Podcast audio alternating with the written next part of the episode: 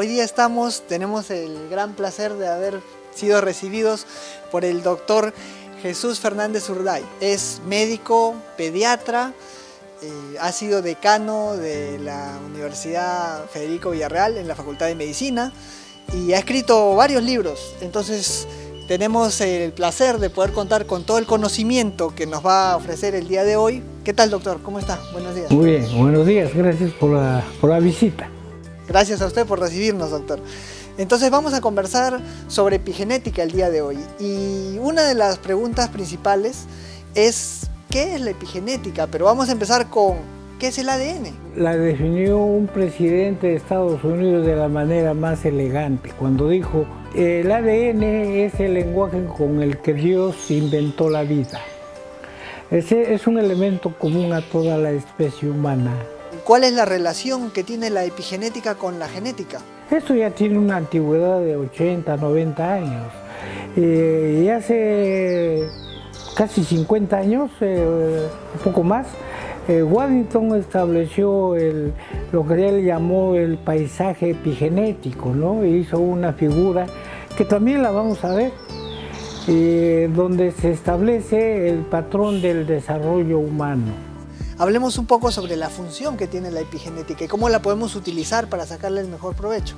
Es un instrumento valioso para el estudio de la especie humana porque estudia las marcas, unas marcas químicas que, que vienen se unen al material genético, en este caso al ADN, y, le cambian el comportamiento. El ADN es como un abecedario eh, donde todas las letras tienen que estar en, una secuencia predeterminada, A, B, C, D, E, e ¿verdad?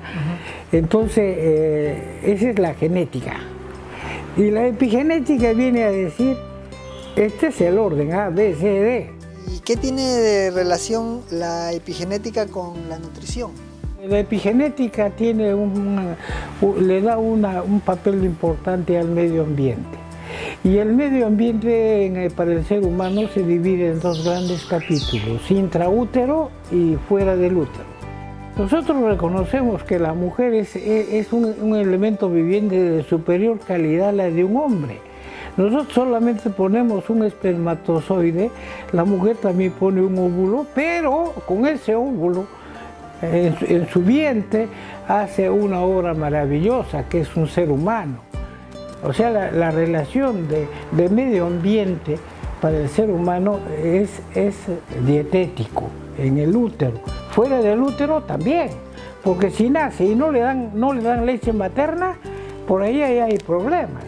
Porque la leche materna no solamente son proteínas, grasas y hidratos de carbono, hay un montón de elementos que no lo tiene ninguna fórmula artificial, no hay está relacionado muchas veces con las enfermedades que tenemos a largo plazo, cuando ya somos adultos. Ha habido un estudio muy, muy, muy importante y fundamental.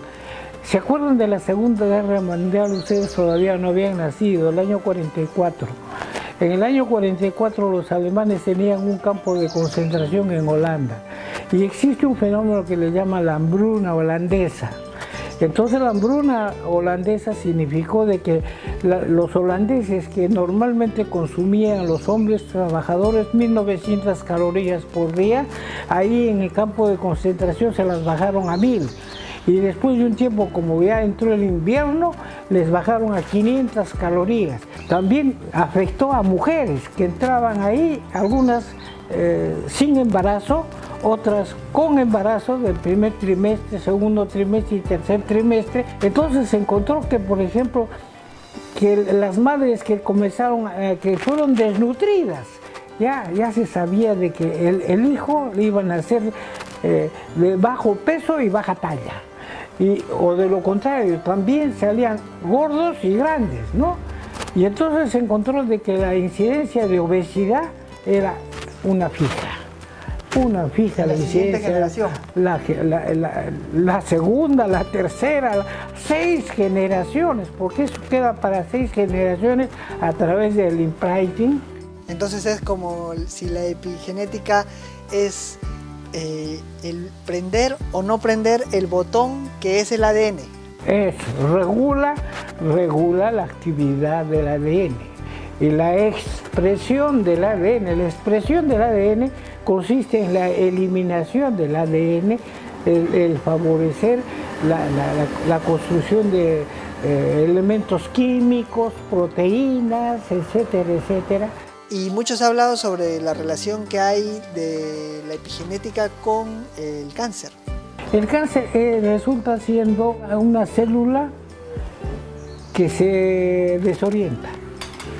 Una célula del, epitelio del, colon se desconoce a sí misma.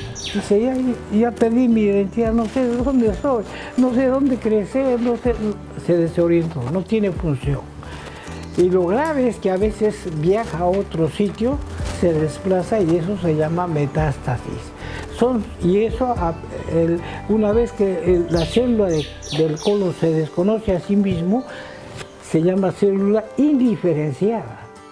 ¿Qué aporta la diferencia de los epigenomas en el proceso de envejecimiento? Se han hecho estudios que han demostrado que a, partir de los 70 años prácticamente ya hay muchas células desmetiladas.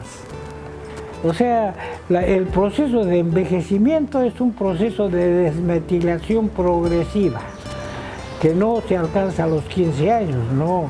A los 18 años recién están completando su metilación y de ahí para adelante ya comienzan a desmetilarse los que no deben desmetilarse. La epigenética se podría decir que es la conexión que nos permite comprender cómo es que el ADN nos predispone o nos salva de tener ciertas enfermedades a la larga.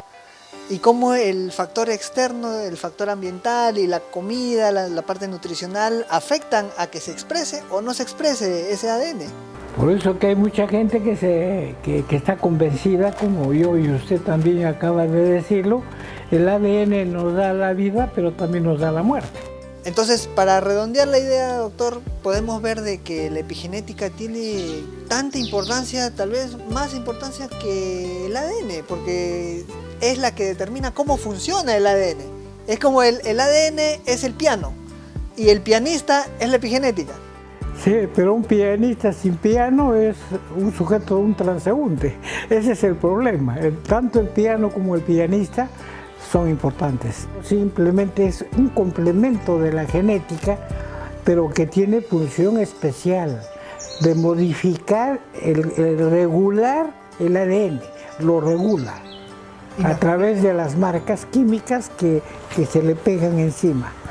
Muchas gracias doctor por habernos dado su tiempo y toda su sabiduría y compartir con nosotros y con el público que está muy interesado en saber cómo es que nuestro ADN y la epigenética influyen en nuestra salud.